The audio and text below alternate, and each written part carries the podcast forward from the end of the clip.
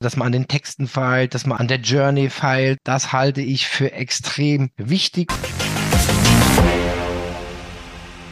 Ja, hallo, ich darf euch recht herzlich begrüßen zu einer weiteren Episode des Digital Breakfast Podcast. Und heute geht es um das Thema Account Manager in LinkedIn. Also wie arbeiten Account Manager idealerweise mit LinkedIn?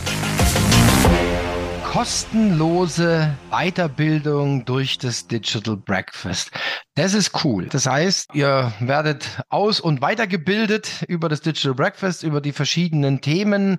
Ist, glaube ich, gerade auch State of the Art, ja, weil viele Budgets in Weiterbildung, Fortbildung werden gestrichen und da ist es, glaube ich, ein ganz, ganz guter Beitrag von uns. Wir haben 53 Themen, die wir bespielen. Guckt es euch mal an. Nimmt am Bitchel Breakfast teil. Es ist immer zweimal die Woche, dienstags und freitags. Und lasst euch berieseln, befähigen und network noch ein bisschen. Ich glaube, das ist eine ganz gute Sache. Und dann noch einen kleinen Zusatz. Das Ganze bieten wir auch als Public Viewing an. Werdet Public Viewing Host. Also ihr müsst euch das vorstellen wie beim Fußball. Ihr werft einfach die Live-Übertragung von LinkedIn oder von unserem Zoom-Kanal auf den Beamer und guckt euch das gemeinsam an, könnt anschließend drüber diskutieren. Es kann genauso aber auch am Homeoffice, am Stehtisch sein, es kann auf dem Balkon sein, kostet kein Geld, schaltet das Ding ein und werdet Public Viewing Host und bietet einen Ort der Begegnung. Ich freue mich auf euch und freue mich auf viele, viele Hosts und auf viele, viele Teilnehmer denen wir neues Wissen vermitteln können. Bleibt gesund und munter. Werbung Ende. Heute ist wieder so ein Sonderformat, weil ich das Thema auch wieder selber mache. Das heißt, ich bin ja auch sehr, sehr aktiv auf LinkedIn und habe ja auch in der Vergangenheit schon immer mal Schulungen gegeben zum Thema LinkedIn, ähm, also für Verkaufs-, für Vertriebsteams. Und mir fällt da immer wieder auf, dass da doch bei zahlreichen Usern, Userinnen einfach der Know-how fehlt, was LinkedIn angeht. Und deswegen wollte ich da so ein bisschen Licht ins Dunkle bringen. Und deswegen auch der Titel LinkedIn für Account Manager. Also um was geht's? Es geht einfach darum, vielleicht mal so zu den Definitionen Account Manager oder Account Executives. Das ist quasi so die höhere Stufe im Vertrieb. Das sind dann die, die dann quasi die Opportunities übernehmen, so zumindest so in meinem Verständnis.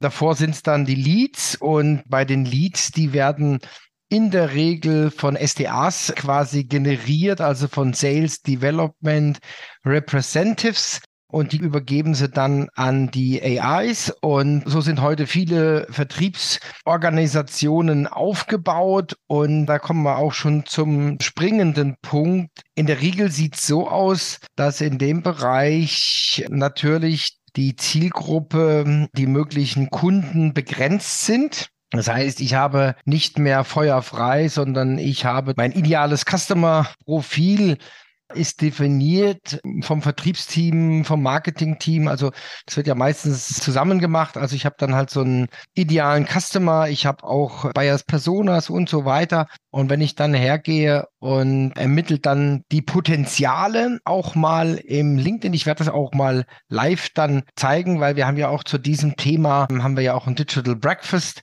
am 26.05. vor, also das mal vorweggenommen und dann definiere ich quasi meine möglichen Kontakte. Und das kann ich dann beliebig tief machen, wenn ich das habe. Also da sind dann hoffentlich auch schon vorhandene Kunden, vorhandene Ansprechpartner dabei. Also ich würde jetzt auch eher gerne immer auf Ansprechpartnerebene runtergehen.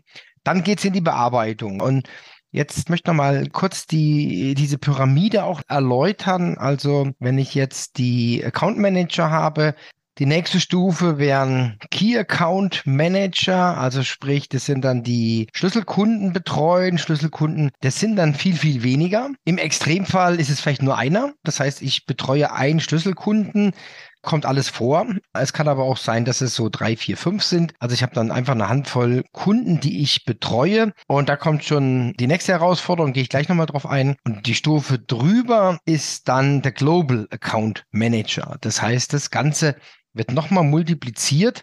Und insofern, dass dann der Kunde, ich sag mal, weltweit bedient wird, weltweit betreut wird. Das heißt, es gibt dann in der Regel einen Global Account Manager und der hat dann wiederum seine Teams in den Ländern. Manche verwalten es auch zentral, aber einige sind halt dann auch vor Ort und er koordiniert die Teams und natürlich dann auch die Termine. Heute wird natürlich da sehr, sehr viel remote gemacht. Früher wurde da dann auch natürlich hin und her gereist. Ich denke, das ist heute immer noch der Fall, aber mit Sicherheit nicht mehr so wie noch vor der Pandemie. Und da haben wir einfach mal so die Begriffe jetzt mal so definiert, die Einordnung. Und eins kann man auch sagen, je höher ich in den Stufen komme, desto weniger Kunden sind's. Also sind weniger Kunden, aber in der Regel nehmen die Ansprechpartner zu, ja, weil die Kunden halt viel, viel größer sind und da kann es schon mal vorkommen. Also jetzt aus meiner persönlichen Erfahrung, ich habe da vor Jahren, als ich noch in der IT war, ich habe da Philips als Kunde gewinnen können in Dach und ich hatte fast 1000 Ansprechpartner. Also bei einer Firma 1000 Ansprechpartner. Das hing damit zusammen, Philips hatte damals so in Dach circa 60, 70 Companies, also 60, 70 rechtlich eigenständige Unternehmen. Es gab dann natürlich auch die Corporate IT in Hamburg damals und dann in jeder Einheit waren natürlich dann auch, ich sage jetzt mal Einkäufer, da war IT, mehrere IT-Abteilungen und so kamen dann auch die Ansprechpartner zustande. Also man kann sagen, dass dann sogar die Komplexität zunimmt. Unter Umständen werden die Teams auch größer. Das kann, wenn ich jetzt zum Beispiel auf der unteren Ebene, also ich bleibe jetzt mal bei den Account Managern, das ist vielleicht ein Team, ein Account Manager und ein Sales Development Representatives, die arbeiten zusammen im Team. So, und da fängt es aber in der kleinen Einheit schon an, wenn die jetzt zum Beispiel beide mit LinkedIn arbeiten, wie organisiere ich das? Also wie organisiere ich, dass der eine auch quasi die Informationen hat vom anderen, also dass es da keine Überlappungen gibt, dass irgendwie Blindleistung entsteht. Das einfachste ist natürlich der Kalenderzugriff, wenn dann Termine gemacht werden, wenn Online-Termine gemacht werden, bucht der SDR dann quasi die Termine ein beim Account Executive, ja, beim Account Manager. Das ist noch relativ einfach, aber da fängt es schon an. Bin da vielleicht auch ein bisschen penibel, aber da will ich einfach mal drauf eingehen, weil das sehr, sehr oft einfach für Verwirrung sorgt. Ich werde von irgendjemand angesprochen, ich stimme dem Termin zu und äh, kriege dann auch einen Terminvorschlag oder kann mich irgendwo einbuchen und mir fällt dann sehr, sehr oft auf, das ist ja ein ganz anderer. Also stimmt dann die Zuordnung nicht. Ich habe keinen Hinweis, mit wem habe ich gesprochen. Das sind natürlich grobe Dinge, die dürfen nicht passieren. Also, dass es da zu so einer Verwirrung kommt. Den Namen kenne ich nicht, warum soll ich jetzt den Termin zusagen? Also, da wird oftmals in meinen Augen nicht sauber gearbeitet. Also muss man schon quasi in der Ansprache dann auch auf das Team hinweisen, dass man Termine macht für Herrn sowieso. Das sind so die einfachsten Dinge. Und dann möchte ich noch ein bisschen was zur Organisation sagen. Also das, wie gesagt, Termine, das ist noch relativ einfach Online-Termin buchen, Terminzugriff. Aber was passiert jetzt direkt in LinkedIn? Potenzialsanalyse kann man alles noch ohne andere Hilfsmittel machen, kann man mit Bordmitteln machen, zeige ich dann auch. Aber je größer das Team wird, je mehr Kontakte ich bewegen muss, desto eher ist auch der Bedarf da, eine Transparenz reinzubekommen. Und da wird wahrscheinlich kein Weg dran vorbeilaufen, dass ich dann den Sales Navigator nutzen muss. Aber nicht nur den Sales Navigator, sondern es gibt auch ein Sales Navigator für Teams ab fünf User. So mein Infostand werde es aber noch bis zum Digital Breakfast nochmal verifizieren. Und dann habe ich Teamfunktionen. Und die habe ich aber dann nur bei dieser Lizenz, dass ich dann zum Beispiel sehe, was der andere gemacht hat. Und das ist natürlich grandios. Also falls dann der Account Manager auch mal einen Termin ausmacht mit dem Herrn Müller, dann sieht es natürlich sein Teamkollege und die anderen sehen das. Und dann ist auch immer die Frage, wie ist es zugeordnet? Also ist es feuerfrei oder gibt es da irgendwelche Abgrenzungen nach Branchen, nach Gebiet? Und da brauche ich auf jeden Fall die Transparenz und dann brauche ich auch den Sales Navigator und da brauche ich auch die höhere Stufe. Da brauche ich wirklich dann, ja, wie wie soll ich sagen, die Teamfunktion. Sonst macht es keinen Sinn und ich habe dann auch viel zu viel Blindleistung. Was ganz, ganz wichtig ist, was man sich bewusst machen muss, in der Regel, wenn ich es gut organisiere, gut recherchiere, kriege ich nahezu alle Interessenten raus. Und dann kann ich mal das auch quasi weiter verfolgen. Also wer ist jetzt alles von denen auf LinkedIn? Und dann geht's los natürlich mit Kontakt generieren, mit Ansprache. Da gibt's auch wieder verschiedene Strategien, wie man vorgeht. Also man kann ja quasi auch pro Unternehmen recherchieren und dann die entsprechenden potenziellen Ansprechpartner dann kontaktieren. Da gibt's ja auch verschiedene Philosophien. Also mit Anschreiben, ohne Anschreiben ist auch immer ein Thema. Was ist besser? Also ich habe sehr, sehr gute Erfahrungen gemacht ohne Anschreiben. Das heißt, ich kontaktiere und die anderen stimmen zu. Und dann wäre quasi dann der nächste Step, ich sage jetzt mal, der Vertrauensaufbau, falls man sich noch nicht kennt. Und da gibt's ja auch genug Sachen, wie man es nicht machen sollte. Also nicht sofort im ersten E-Mail pitchen oder auch nicht zu pushy sein. Also da kommt dann sehr, sehr oft Ablehnung und dann hat man sich den Kontakt verbrannt. Und wenn man halt begrenzte Kontakte hat, dann ist es natürlich fahrlässig, die zu verbrennen. Sollte man generell nicht tun, aber wenn ich jetzt eine bestimmte Anzahl habe von Kunden, auf die ich angesetzt werde und ich verbrenne einen nach dem anderen, dann wird meine Erfolgschance geht dann immer weiter runter. Ich habe schon mal auch an anderer Stelle schon öfter mal erwähnt, dass ich gerade im Bereich Hunting unterwegs war und ich hatte tatsächlich eine Liste mit 100 Kunden. Also es war eine, eine Liste mit 100 Wunschkunden. Ich muss so ausdrücken, korrigieren, 100 Wunschkunden. Und meine Aufgabe war es, den zum Kunde zu machen. Es war natürlich genau definiert. Also Ziel war, eine Debitorennummer zu generieren. Sie hatten keine Debitorennummer und wenn sie da eine gekriegt haben, dann wurde quasi die Provision in Klammern Kopfgeld fällig. Also es war tatsächlich so, dass es für die verschiedenen Kunden einen Preis gab, also Provision. Und da konnte man sich danach ausrichten. Ich habe das dann natürlich mal sortiert nach der Größe. Das sind so die Eigenschaften, wenn ich äh, im Account Management unterwegs bin. Und ich möchte aber eins nicht verhehlen, weil es auch, glaube ich, wichtig ist, dass man das anspricht. Wir haben natürlich auch viele Herausforderungen. Und eine Herausforderung besteht darin, wenn ich jetzt einen guten oder einen sehr guten Key Account Manager habe, dann sind die ganzen Kontakte, die generiert wurden, die hängen ja an seinem Profil. Das heißt, es sind in Anführungszeichen persönliche Kontakte, die er quasi durch das Arbeiten bei der Firma generiert hat. Und da hat die Firma auch, wenn man es genau nimmt, keinen Zugriff drauf. Sei denn, sie hat im Hintergrund ein CRM-System, was mit LinkedIn synchronisiert. Da kann ich auch gleich noch was dazu sagen. Ansonsten sind es die persönlichen Kontakte und da ist auch wirklich die Herausforderung. Also wenn der Key Account Manager mal abgeworben wird, dann hängen die an seinem Kontakt und er kann theoretisch sofort switchen.